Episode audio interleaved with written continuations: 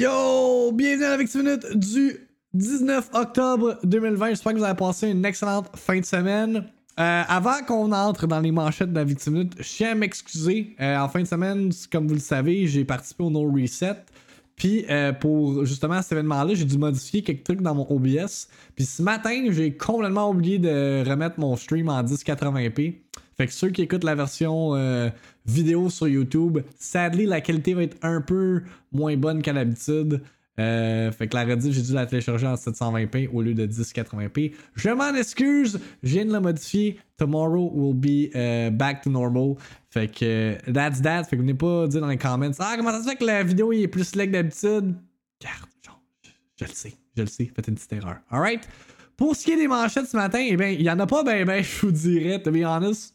C'est un slow news day.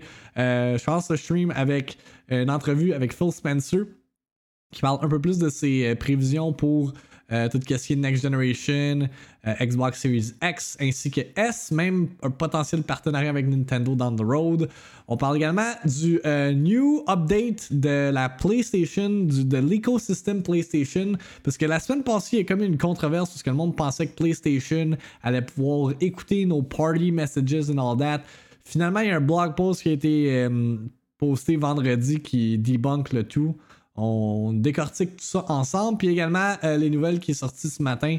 La nouvelle qui est sortie ce matin, comme quoi que Rainbow Six Siege s'en vient sur le Game Pass console. euh, pour ceux qui ont des Xbox One, fait que ça c'est cool. Fait que yeah, pretty much all that. On a vraiment passé le trois quarts du stream à jaser de n'importe quoi. Fait que, encore une fois, si vous n'êtes pas présent dans le Twitch stream lors de l'enregistrement live, euh, c'est là que ça se donne, man. When you got some sweet content, some nice conversations. Fait que sur ça, enjoy la version euh, abrégée que j'ai pu concocter for y'all today. Actualité. The ball is in Sony's court. Just fucking announce the stuff, please. Critique. Tout cas, the user score sur Metacritic est à 2.6. Rumeur. I don't know. I'm just sharing this on the internet. Discussion. C'est pas n'importe quel jeu là, c'est fucking Halo, ok? Réaction. Nintendo, what the fuck are you doing? La Victime Minute. Avec Victim. En manchette pour la Victime Minute du 19 octobre 2020. It's a slow news day, it happens. Mais, mais, en début de Victime Minute, ce qu'on va faire, c'est qu'on va lire un, une entrevue qui est sortie avec Phil Spencer.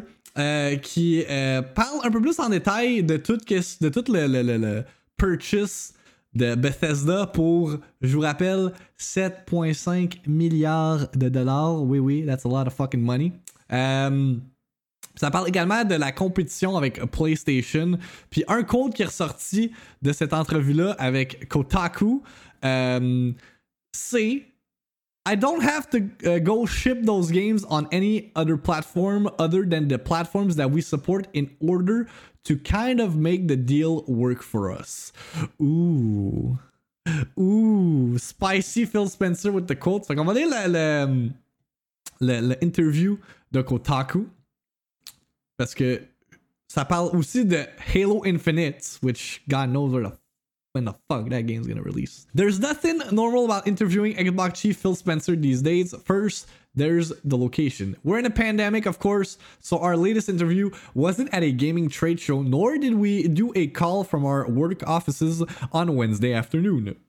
I logged into a Microsoft Teams video call from my home. Spencer called in from his, specifically from his wife's home office. Tu quand le gars, le gars, il, prend même pas le call dans son propre office. Um, where the backdrop of desk, panned windows, and a slowly blooming plant have been a visual staple during his media appearances since the spring. That office has even become internet famous because of an Easter egg. Uh, for a video talk back in June, Spencer tucked a white Xbox Series S prototype into a bookshelf behind him. It went unnoticed until the small console was officially revealed in September. Pour vrai, ça, ça m'étonne que personne a remarqué la fucking console dans le background. Tu sais, il y a du monde sur Reddit qui vont chercher plein d'affaires, des conspiracies, all that. Personne n'a remarqué qu'il y avait la Series X, de, euh, Series S, excusez, de caché dans le coin. That's funny. Um, yada yada. We had a 48 minute chat. We covered those machines a lot more, ballooning game file sizes, the Bethesda deal, how Microsoft plans to enable next gen gaming on a current gen console. First, let's talk about the S and X and the fact that Spencer expects the far less hyped Series S to be the big long term hits, which would make sense. C'est le entry level um, next gen consoles. Xbox Series S versus Xbox Series X.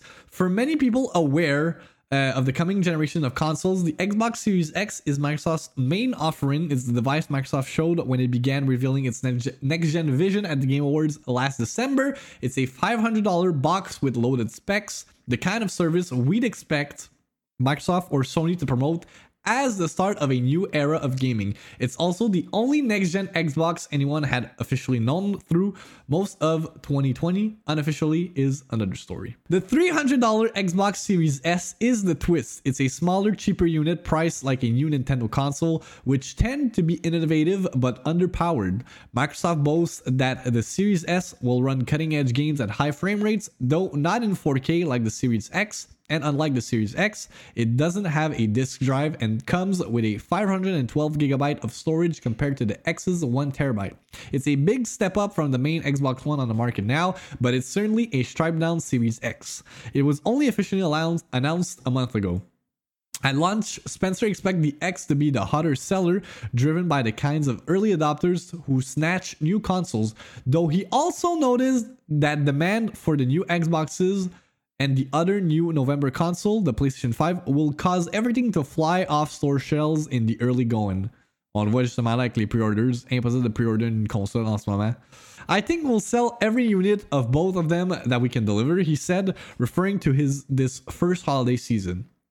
Microsoft isn't releasing estimates of how many units they'll ship of either device this year, but he expects them to go fast. I think demand is just going to outstrip supply of pre-orders for us and PlayStation. I think that manufacturing the manufacturing supply chain is going to dictate market share more than anything else.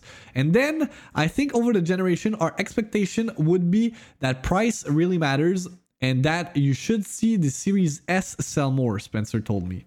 Parce qu'effectivement, pour bénéficier genre à 100% du next-gen, euh, il faut une TV compatible. Genre, pour aller chercher le 4K, il faut une TV 4K. Si t'as pas de TV 4K, t'auras pas le plein potentiel. Même affaire avec le, le frame rate. Si t'as pas une TV 120 Hz, 144 Hz ou un écran 144 Hz, ça va pas changer. est-ce que le monde sont prêts à non seulement acheter une nouvelle console, mais upgrader leur euh, téléviseur dans leur entertainment center? C'est pas tout le monde qui a les moyens. Fait comme une Xbox Series S qui peut aller jusqu'à 1440p, euh, high frame rates, tu sais. Je doute que beaucoup de monde vont y aller avec cette option-là. Là. At home, Spencer uh, has a Series X and Series S, and not just the one that popped up in the background in June. That unit doesn't play games, he noted. He kept a functioning S attached to a monitor in the office. His X is downstairs, attached to a TV and he keeps it on the side. I've all, just always been a console sideways kind of person, he said. Spencer runs a team that makes a, and sells Xboxes, so of course he's impressed with both. He called the Series X a beast. He's also the first person I've spoken to who has both units, so I asked him to compare them, acknowledging that he's hugely biased about this stuff. Being honest, the Series S has surprised me in terms of how it performs, he said, raving about its frame rates and loading times. While Spencer didn't share stats, one helpful reference point is Xbox Series S slash X launch game The Falconeer. Uh, that game's indie developers says will run at 60 FPS at 8 800 1800p, not a typo, resolution on the Series S and at 60 FPS in 4K on the Series X. Uh, and here's a surprise. Spencer says some games load faster on his S than his X because they're loading power, uh, they're loading lower res graphics. There is nevertheless a real power difference between these two uh, new Xboxes, uh, Xboxes soon. That has worried some developers who have cited the Series S deficiency in RAM 10 gigabytes to the X's 16 gigabytes as a hindrance to his to getting next gen Xbox games to perform as well as X's specs should allow them to. I've heard from experienced developers who are split on the issue. I'm not worried, Spencer said. I think we have proof points like we've said on PC that show that you can get absolutely amazing looking games on great hardware and those and have those games scale to the hardware capability. He acknowledged the additional labor that is being put on developers to design the S and X specs. But absolutely, it is work. There's no doubt about that. The fact that you have two performance specs now, I'm not going to stand here and try to PR somebody who says two different specs is the same thing as having one spec. It's not. We're doing this because we want to expand the market. Au moins, il dit les vraies affaires, Mr. Spencer. C'est ce que j'apprécie de, de Phil Spencer. Expanding the market is a reference to uh, is a reference to simply selling more next-gen consoles faster because the machine doesn't cost a full $500. Even Sony is dabbling with that, offering the new its new PS5 at 500 but also launching a 400 version $400 version that has the same specs but won't have a disk drive. Microsoft's approach is more radical. The company is gambling that the power cut isn't as significant as the much lower price. In fact, Spencer said that the Series S could be an effective lure for lapsed Xbox 360 fans who may have skipped the Xbox One or even switched to PlayStation. Even if they go buy a PS5, he thinks the Series S might offer some appeal. Maybe buying two $500, $500 consoles is going to be a difficult thing, he so he said. So we said, hey, let's make sure we've got something to catch a second console owner. Maintenant, that big Bethesda deal. It's odd to talk to a console maker about launching two consoles uh, at once, but it's even stranger to be talking to them about a game company they just bought for $7.5 billion. Such are the peculiar times we're in. In September, Microsoft said it was buying ZeniMax, the parent company of Bethesda, id Software, and other top flight studios that make the likes of Fallout, The Elder Scrolls, and Doom. The planned purchase immediately bolstered Microsoft's roster of internal studios. The deal will cap off the company's generation long shopping spree, an attempt to counter the reps of rivals Sony and Nintendo, which have been which have long been regarded as having stronger internal games making operations, which I completely agree. Les first party de Sony et Nintendo, surtout cette dernière génération, là, blow Microsoft's out of the water completely. The expanded roster of games also gives Microsoft a lot more content to bundle into their popular Netflix style Game Pass subscription service and offer via xCloud. The company's game streaming service, which lets players access games remotely and play them on phones, tablets, and other devices. Spencer has said in previous interviews that existing deals involving ZeniMax games would still be honored, suggesting that something like the time traveling game Deathloop would still come first to PS5, as previously announced. Beyond that, though, fans have wondered uh, whether ZeniMax games would stop, would go uh, Xbox and PC only. In other words, they've wondered if PlayStation would stop getting Fallouts and miss out on the sequels to Skyrim. I wondered that too. It is possible to recoup a $7.5 billion investment if you don't sell Elder Scrolls 6 on the PlayStation, I ask. Yes, Spencer quickly replied. Then he paused. Oh, this is interesting. I don't want to be flip about that, he added. This deal was not done to take games away from another player base like that. Nowhere in the documentation that we put together was how do we keep other players from playing these games? We want more people to be able to play games, not fewer uh, people to be able to play games. But I'll also say in the model I'm just answering the, directly the question that you just that you had. Excusez, aller un matin. Uh, when I think about where people are going to be playing and the number of devices that we had, and we have xCloud and PC and Game Pass and our console base, I don't have to go ship those games on any other platform than the platforms that we support in order to kind of make the deal work for us, whatever that means. Fait que si je comprends ce qu'il veut dire, c'est que ayant xCloud, ayant PC, ayant Game Pass, puis ayant les Xbox, pour que l'investissement de 7,5 milliards de dollars soit rentable euh, pour Microsoft, euh, ils n'ont pas besoin de shipper les jeux sur d'autres plateformes. Fait que, est-ce que ça veut dire qu'on va voir les, les, les, grosses franchises de Bethesda sur PlayStation? Probably not!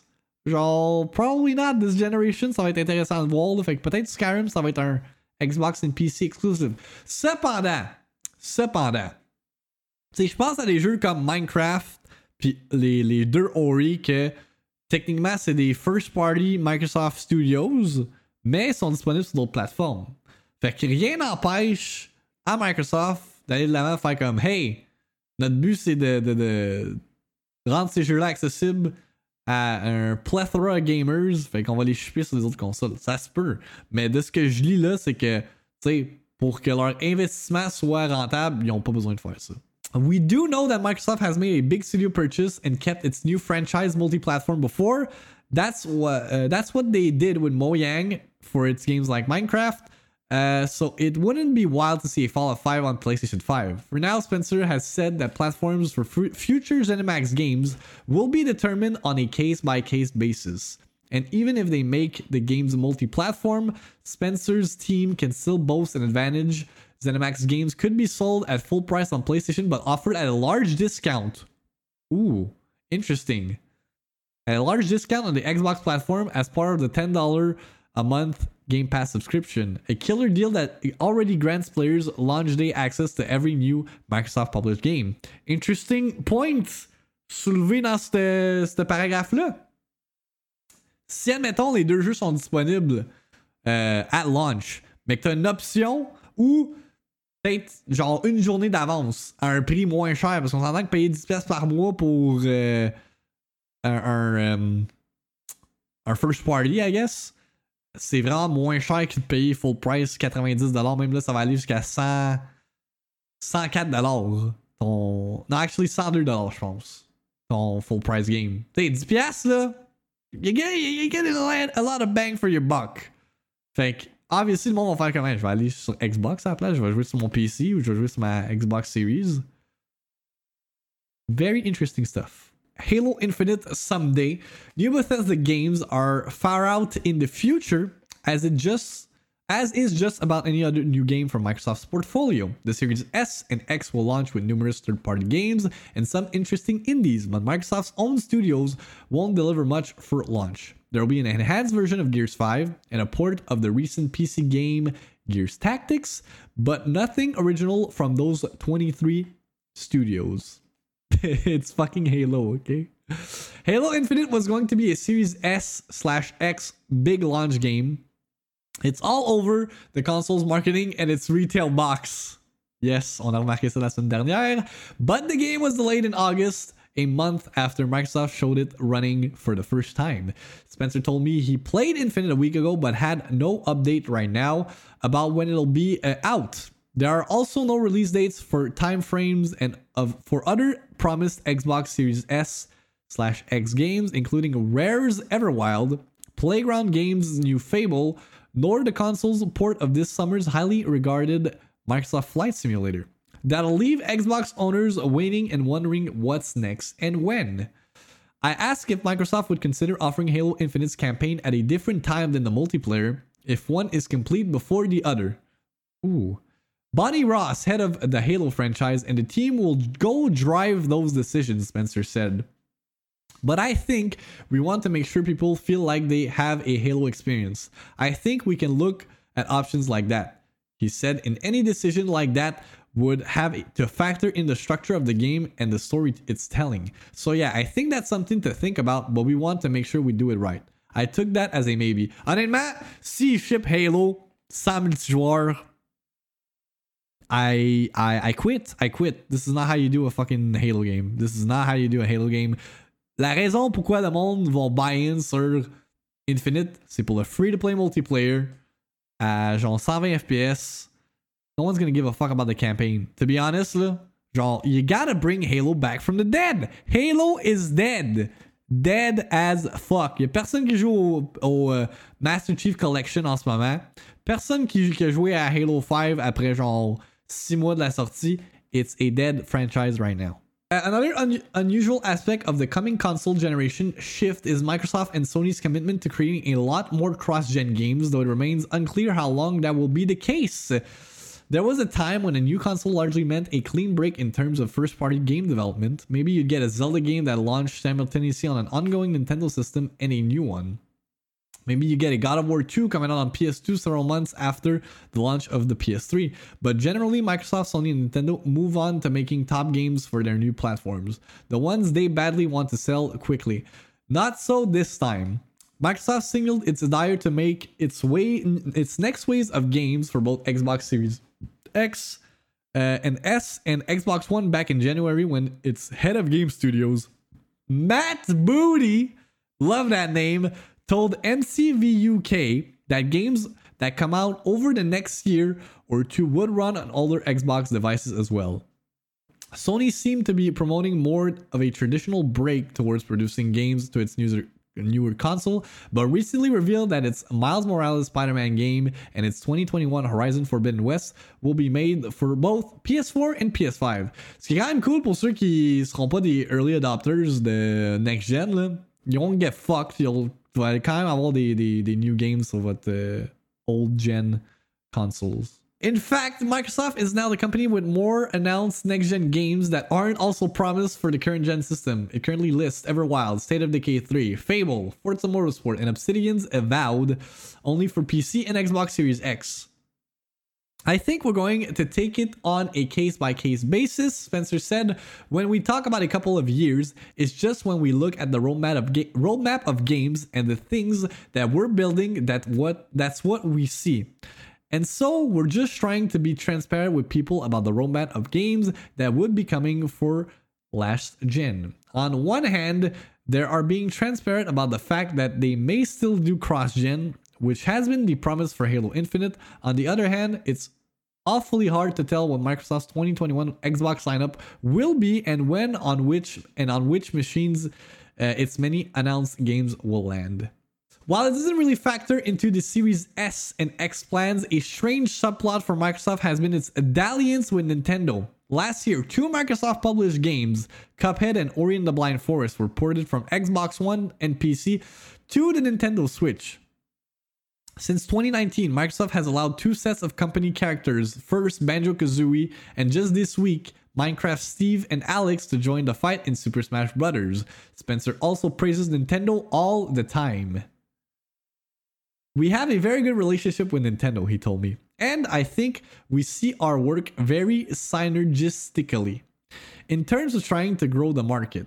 En même temps, est-ce que vous pensez qu'ils ont cette bonne relation-là parce que Nintendo et Microsoft savent que ils peuvent pas compétitionner entre eux? C'est deux publics complètement différents. Par exemple, PlayStation, c'est là que l'auditoire se ressemble vraiment plus. Fait que ça, peut-être qu'il y a une plus grosse compétition. Hmm. Uh, and it just makes it easy. Every conversation we have with them has really been easy. He cited good conversations with Nintendo CEO Shuntaro Furukawa and Nintendo America President Doug Bowser, who he said he spoke to last week. The obvious positivity of the relationship has heightened expectation that more Xbox games could come to Switch. But in August 2019, Following news of Ori and the Blind Forest coming to Nintendo's machine, Microsoft issued a statement that there were no plans to put more of its games on other consoles. Minecraft Dungeon, already announced for PlayStation and Switch, was presumed the exception. A year later, though, uh, another Microsoft published game, Ori and the Will of the Wisps, was also released on Switch. Spencer categorized the Ori offerings as supporting the development studio's wishes. That Team Moon Studios isn't owned by Microsoft Wait, isn't owned by Microsoft and has subsequently entered a publishing deal with Take Two. Je pensais que ça leur appartenait. Hmm. Where does that leave the prospect of more Xbox games coming to non Xbox consoles? Spencer told me that it doesn't feel sustainable to consider Xbox game on a case by case basis for Switch and said in order to really support it, I would want a full Xbox ecosystem somewhere. And that probably means things like live and Game Pass and stuff. He said something similar in July during an interview with GameStar, though the answer has changed slightly. Back then, he said that the other competitive platforms aren't really that interested in having a full Xbox experience on their hardware. I cited that answer to him and asked if it was still the case with Sony and Nintendo. I don't want to speak for them, he said. I think they should probably answer. Well, there you have it. Fait que je vais closer là-dessus l'entrevue. Euh, parle pas d'autres affaires intéressantes. But yeah, nice stuff from Phil Spencer. What a lovely man. Euh, poursuivons avec justement more Game Pass stuff. Rainbow Six Siege, ça c'est quelque chose qui est, qui est paru en fin de semaine. Ça a été teasé pour le Xbox Game Pass, mais ce matin ça a été confirmed que Rainbow Six Siege s'en vient sur le Game Pass à partir euh, pour console. Je tiens à préciser. Euh, à partir du 22 octobre. Fait que ça c'est cool. Est-ce que il y a un partenariat avec Ubisoft qui s'en vient pour Microsoft? I don't know. I don't know. Est-ce que, est-ce que Xbox vont dropper encore fucking 10 millions de dollars pour Ubisoft? Non, impossible. Ils peuvent pas faire ça. Um, Megan Spurr, the community manager du Xbox Game Pass, uh, a post a blog post that Hey operators, new step in your preparation phase. Rebuild your to play gaming list because Tom Clancy's Rainbow Six Siege is coming to console with Xbox Game Pass and cloud gaming on Android devices with Xbox Game Pass Ultimate on October 22nd. This highly competitive PvP game is going to give your map memorizing skills a workout with a thriving, excusez, là, je j'arrête pas de rater, with a thriving professional esports scene and a community of over 60 million registered players. Tom Clancy's Rainbow Six Siege puts players in the middle of a fast-paced, ever-evolving multiplayer experience grounded in a selection of unique operators. Pour les kids là qui ont sur Xbox, qui sont sur Xbox puis qui jouent à, à Rainbow Six là, c'est great. Mais l'affaire qui arrive, c'est que Rainbow Six sur Xbox, tu peux genre le trouver dans un euh, un bin chez Walmart à genre 10 piastres. Mais quand même. Tu peux avoir Rainbow Six puis d'autres jeux pour 10 piastres. Hey, why not? Why not? Um, fait que à partir du 22 octobre sur um, console only, peut-être que down the road il va avoir euh, PC également. Mais je pense que vu, vu qu'il y a beaucoup un. En fait, vu qu'il y a un gros player base sur euh, Steam, peut-être que c'est peut-être pour ça que c'est pas sur euh, Game Pass PC. I don't know. Euh, mais yeah, that's cool. Du côté de PlayStation, ça je pense que c'est un. euh, un blog post qui a été posté à cause de la controverse justement que ah, PlayStation nous écoute et puis tout ça puis je pense qu'ils voulaient juste clear the water parce que vendredi euh, un blog post a été posté détaillant les voice chat functionality de la PlayStation 5 fait que je pense qu'ils voulaient juste comme mettre ça au clair que Sony nous espionne pas on va lire euh, plus en détail tu- checkez ça là c'est quand même un long blog post là, some serious shit là. Hi everyone I'm Catherine Jensen and I I head up the Global Consumer Experience Division here at PlayStation. Uh, our department works every day to create the best possible gaming experience for our community. Blah, blah, blah, blah, blah. We know, we know. Managing online safety is an important part of ensuring that. We believe that it's critical that gamers be able to quickly and accurately report abuse or harassment if they experience it while on PlayStation Network. As part of this initiative, we've been preparing to roll out a new feature on the PS5 console that enables gamers to report verbal harassment through a new voice chat reporting function. There you go. Uh, its sole purpose is to help in reporting of inappropriate behavior, including actions that violate our community code of conduct. Please note that this feature will not actively monitor or listen in on your conversations. Ever. And it's strictly reserved for reporting online abuse or harassment. Fait que, don't worry, PlayStation will not spy on you. C'est juste pour report le harassment s'il y en a. Fait que j'imagine que. Je sais pas comment ça, ça va fonctionner là. Peut-être que quand il y a un cas de harassment qui est reporté, ils vont être capables d'aller checker des audio logs. I have no idea. Uh, PlayStation gamers learned about this new function in an unexpected way following the recent PS4 8.0 system update.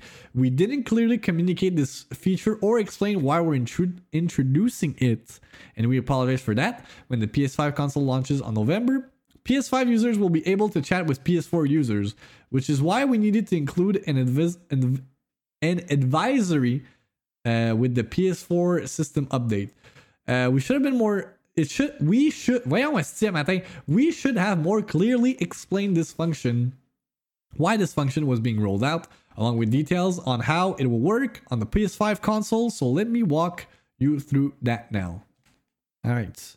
Once the PS5 console, console launches, if a PS5 player needs to file a harassment report, they will be able to include up to a 40 second long voice chat clip in their report. 20 seconds of the main conversation with the other players, plus an additional 10 second before and after the conversation selection. Only the most recent 5 minutes of a voice chat will be available for a player to use for this reporting function. There we have it. Excitement 5 minutes Fait admettons, je sais pas, euh, je joue avec Méo euh, online à fucking, euh, I don't know. Little Big Planet, le, le, le Sackboys euh, Bing Bong Adventure, ok? Euh, fait que maintenant, je joue avec Méo. Méo, il dit T'es un nest noob, nanana, fuck you, genre, fuck your mom, all that. Là, je suis comme Ok, I will file a report pour harcèlement. Puis il va avoir 5 minutes, les 5 previous minutes vont être recordées.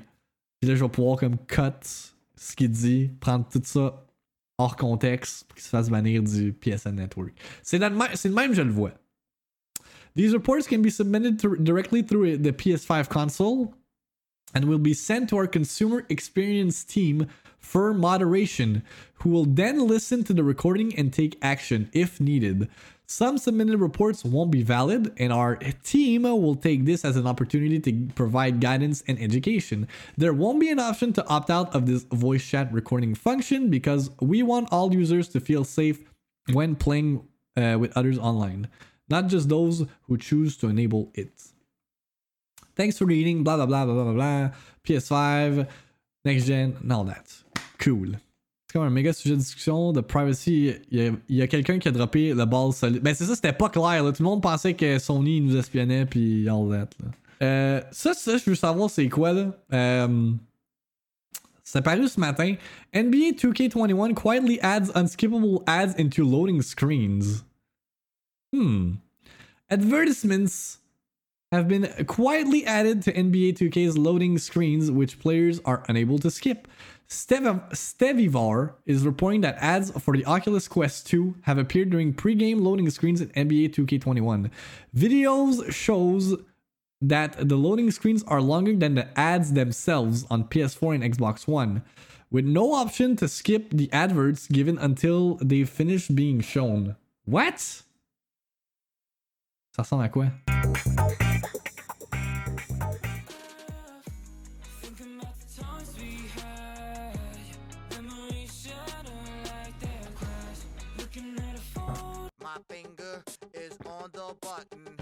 Push the button. Time has come to galvanize. Wash. The fuck is this? I don't want ads in my video games. Coming up on 2K TV, my team. I don't want fucking ads in my TV screen, in my, fucking games. Je pensais que ça existait plus les loadings. Hey, c'est rendu qu'ils vont mettre de la publicité dans ton video game while you wait? That's kinda shitty pour vrai. More galingly, NBA 2K21 does offer the option to, to, interact while matches load, allowing you to edit your lineups, but even that option is unavailable while the commercial plays. What? Hmm. I'm not happy about that. Damn, avant t'achètes une passe premium pour pas avoir d'annonce. Fuck that! Ils veulent qu'on se dise que les loot box c'est pas si pire que ça. Non, c'est ça.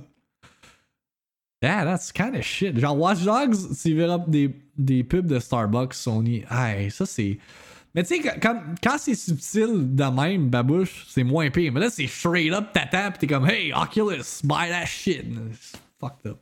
Uh, the advertisements uh, have been confirmed on current gen consoles, but it remains to be seen whether they will be present on next gen versions of the game arriving in November. We've contacted contacted 2K for comment. L'affaire qui arrive, c'est que justement, comme Méo il dit, avec les, les next gen consoles, les SSD, il y aura probablement pas de loading. Fait que là, si il y a ça, malgré tout, that's a fucking that's bullshit. That's bullshit. Oui, on va passer, de euh, gaming à films. Ce soir, nouveau trailer de Mandalorian durant Monday Night Football. Fait que demain, on va couvrir ça lors de la victimite. Really hype for that. On est à combien de jours, Alexis? Combien de dos? De. The Mandalorian? 11 de dos de The Mandalorian. Fait que it's gonna be cool. The Rock confirms Black Adam begins filming in spring 2021. Fait que ce film-là est still a ways out. Um, anyway, qu'est-ce qui sort au cinéma présentement? Nothing. Fait que it's not that bad. It's not that bad. Yeah, that's it pour les movie headlines, quick stuff. As usual, Victiminute sur Apple Podcasts, Spotify, Google Podcasts et la version abrégée en version vidéo également sur mon YouTube channel. Je vais sûrement record un ou deux TikTok aujourd'hui sur justement euh, Rainbow Six qui vient dans le Game Pass, puis euh, stuff like that. Euh, ça sent d'ici. Bon, quand que je veux dire. Ah oui, je voulais vous re-remercier pour le no reset, d'avoir été là, d'avoir cheer on, d'avoir été awesome, puis de fucking support the content through and through. Je vous apprécie beaucoup. I appreciate you. We the best. You smart, you loyal. Anyway, je vous laisse avec Joueurs sans fromage. On se voit demain matin pour une autre victime lit. Take care yourselves. Passez une excellente fin de journée. And, uh, yeah. Bye bye. yeah, un sandwich serait pretty good. Indeed. Je verrai. J'ai des affaires pour faire un sandwich. Bye, y'all. Take care. Bonne journée. On se voit demain. I love you. Bless up! Don't play yourselves.